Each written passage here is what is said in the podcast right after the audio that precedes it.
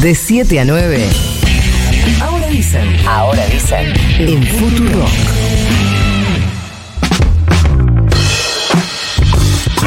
Siete y 34 dice el reloj, 13.2 dice el termómetro de la ciudad de Buenos Aires y contaba Nico hace un rato que el Partido Socialista se pronunció por unanimidad a favor de Sergio Massa, o en realidad le pareció importante pronunciarse en contra de Javier Milei dijo entonces que votará a Sergio Massa. Y estamos en comunicación con Esteban Paulón, diputado nacional electo por Santa Fe del Partido Socialista, secretario de Relaciones Internacionales del partido a nivel nacional y activista por los derechos de las personas LGBTIQ.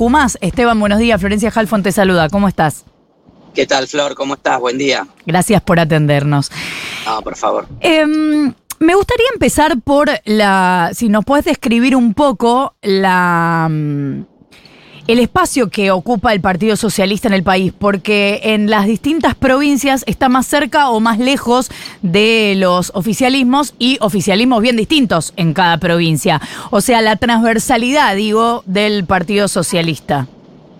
Bueno, el Partido Socialista Argentina es muy parecido a lo que pasa con el sistema de partidos en Argentina, que tiene a veces confunde un poco, ¿no? Es un partido nacional que tiene 127 años de vida, que, mm, que es muy significativo para un, para un conjunto de ideas en nuestro país que tienen que ver con los derechos laborales, con la defensa de la democracia, con la defensa de los derechos humanos y eh, particularmente eh, tiene un desarrollo más importante en algunas provincias, como por ejemplo eh, Santa Fe, donde fuimos gobierno durante 12 años y actualmente estamos participando también en una coalición con el radicalismo y otras fuerzas y vamos a volver a gobernar la provincia y tenemos varios gobiernos locales y un desarrollo más moderado en algunos otros lugares. En algún momento fue muy fuerte aquí en la ciudad de Buenos Aires, en la provincia de Buenos Aires. En este momento estamos en un proceso de reorganización y esperemos nuevo desarrollo.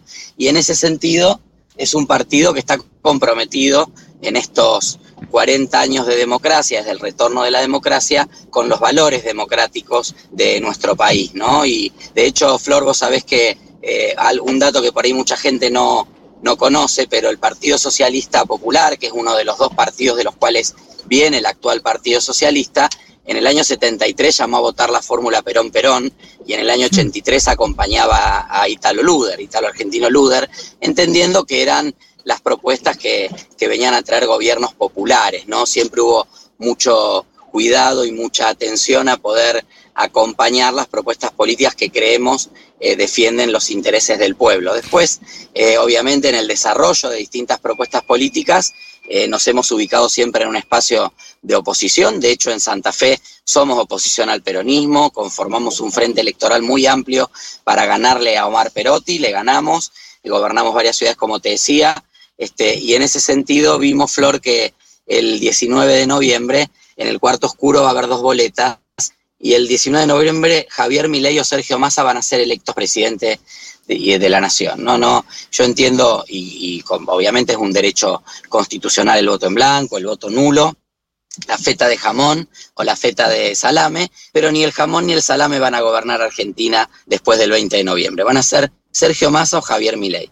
Y en esa disyuntiva, el Partido Socialista se ubica claramente eh, rechazando una fuerza política que ha hecho de de la antidemocracia, de los, de los valores en las antípodas del socialismo su campaña, que es la libertad avanza, y, y por ende creemos que que no hay margen para ser presidente en esta elección y llamamos a votar a Sergio Más. Me parece importante la caracterización porque por lo menos en la ciudad de Buenos Aires la referencia eh, del socialismo es Roy Cortina que se acercó mucho en los últimos años a Juntos por el Cambio y por eso también, por, por lo menos yo en el universo porteño, me sorprendí con esta, este comunicado. Sí, Roy Cortina estuvo presente en el comité y el Comité Nacional, que es el que decide eh, la posición, eh, contiene todas las corrientes internas que, expresan los distintos matices del socialismo y esta idea que vos planteás de quizá eh, distintas posiciones este, a veces parecieran antagónicas en distintos lugares del país. Roy Cortina fue parte del comité y obviamente acompañó, esto salió por unanimidad. Este, nosotros a nivel nacional como no compartimos eh, ciertas decisiones y la, gestión del gobierno actual, pero la mayoría del partido a nivel nacional tampoco creía que la opción era ir a acompañar a Juntos por el Cambio. Nosotros concurrimos a las urnas junto a Juan Schiaretti, el gobernador de Córdoba, eh, en las dos instancias. Eso nos permitió, obviamente, hacer una elección muy importante. En nuestra provincia, más de 185 mil votos. Esa elección es la que ha permitido que yo sea diputado electo en la, por la provincia de Santa Fe y en ese sentido, pasadas las dos instancias electorales donde elegimos candidatos y candidatas y conformamos el Parlamento, ahora toca optar por dos opciones en las cuales una claramente habla que la educación y la salud pública hay que reemplazarla por vouchers, que hay que derogar muchos de los derechos conquistados, que la democracia prácticamente es una molestia y por ende eh, pone en cuestión todo el sistema democrático que hemos construido desde el año 83, por eso nuestra expresión en el sentido de rechazo a la libertad avanza y apoyo a Sergio Más. Esteban, ¿cómo te va? Nico Fiorentino te saluda. Em, ¿Qué tal, Nico? Cuando yo en, la apertura del programa contaba el, comunicado que emitieron, de hecho lo, califiqué personalmente de una posición eh, valiente por parte del socialismo, teniendo en cuenta el, contexto, el mapa de, partidos políticos como está distribuido en la Argentina. Ahora, la, eh, ¿el apoyo del socialismo se limita al posicionamiento, al posicionamiento público o teniendo en cuenta que es un partido con peso territorial, por ejemplo, la provincia de Santa Fe? Eh, la pregunta es, ¿a Massa se lo apoya o se lo apoya y se lo milita? No, no, nosotros eh, lo apoyamos y vamos a salir a hacer pública nuestra posición, eh, que es una forma de, acompañar y de militar. Lo que no, implica el comunicado, Nico, es que nosotros nos estemos sumando a ningún espacio político. No, eso está clarísimo. Eh, Mónica Fein y yo, que vamos a ser diputados del bloque socialista a partir del 10 de diciembre, vamos a seguir siendo diputados de la oposición a marcar las cuestiones que creamos que tenemos que marcar para que el gobierno que asuma el 10 de diciembre sea el mejor gobierno y logre sacar a Argentina de la crisis. Yo creo que, y quiero ser claro en esto, Nico, eh, Javier Milei no surge de un repollo ni de generación espontánea, es fruto del fracaso de los partidos, eh, de la administración del Estado y de los partidos en los últimos años, sobre todo especialmente en los últimos 10 años. Si vuelve a fracasar la propuesta de los partidos democráticos que defienden los valores democráticos, va a volver a aparecer mi ley, el mismo u otro, y se vestirá mejor, se peinará mejor, no gritará en la televisión, pero su propuesta va a ser la misma, y no sabemos si la sociedad que nos ha dado una oportunidad el 22 de octubre frenando de algún modo eh, el avance y el crecimiento que venía teniendo Javier Milei en la consideración popular, no sabemos si nos da otra oportunidad. Entonces hay que cuidar mucho esto y hay que ser muy responsable. Por eso el socialismo responsablemente se hace cargo de su posición, porque yo entiendo las, opiniones de, de presidencia, pero la verdad es que creemos que el, momento político este, y el contexto político es lo suficientemente grave como para que los partidos que creemos en la democracia nos expresemos en ese sentido, como lo han hecho otros sectores que a veces no han acompañado al oficialismo. Está, esta, esta, eh, esta eh, de declaración de los intelectuales que ha generado también mucho impacto. Digo, bueno, muchos de ellos nada, no tienen nada que ver ni con el peronismo, ni ¿Sabés con el que hay, eh, hay un punto común? ayer justamente vino Mónica Feima al, programa en el que participo en, en, Desiguales y hay un punto común entre la Carta de los Intelectuales y el comunicado del socialismo que es eh, encontrar un límite, digamos, la herramienta que encontraron para, para plantear con eh, total claridad un apoyo a un candidato, a diferencia de, por ejemplo, lo que hizo la UCR o lo que hizo la izquierda, decir, bueno, no voten a tal, pero no, no, no se animan a decir, pero sí voten a tal, fue encontrar en mi ley un riesgo para la democracia y un riesgo de eh, autoritarismo. Ahora quiero preguntarte, eh, teniendo en cuenta tu, experiencia y tu carrera como activista, como militante por los derechos de las personas LGBT y si em, temes porque un, un, hipotético gobierno de eh, Milei en este sentido? ¿Crees que puede pasar algo de eso? ¿Que detrás de Milei viene un cambio eh, cultural que eh, podría hacerle, para decirlo de manera muy sencilla y llana, la vida imposible a esta comunidad?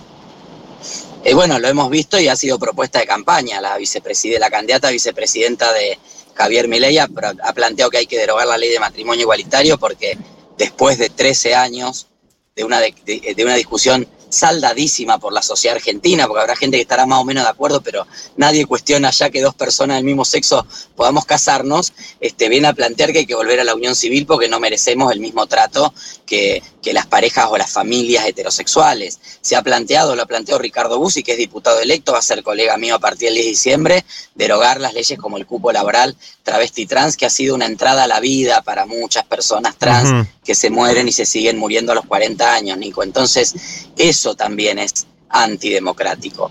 Cuestionar la memoria, la verdad y justicia, plantear que los derechos humanos son un curro, plantear que las políticas públicas no sirven más que para generar ñoquis y no para igualar oportunidades sobre desigualdades que existen y que están probadas científicamente. Esta gente cree que la Tierra es plana, no lo dicen porque nadie se lo preguntó, pero la verdad que van contra el sentido de un mundo que intenta ser un poco más humano, un poco más amoroso y un poco más incluyente, o al menos es el mundo en el que yo creo, y claramente de llegar al gobierno se ponen en cuestión esos temas.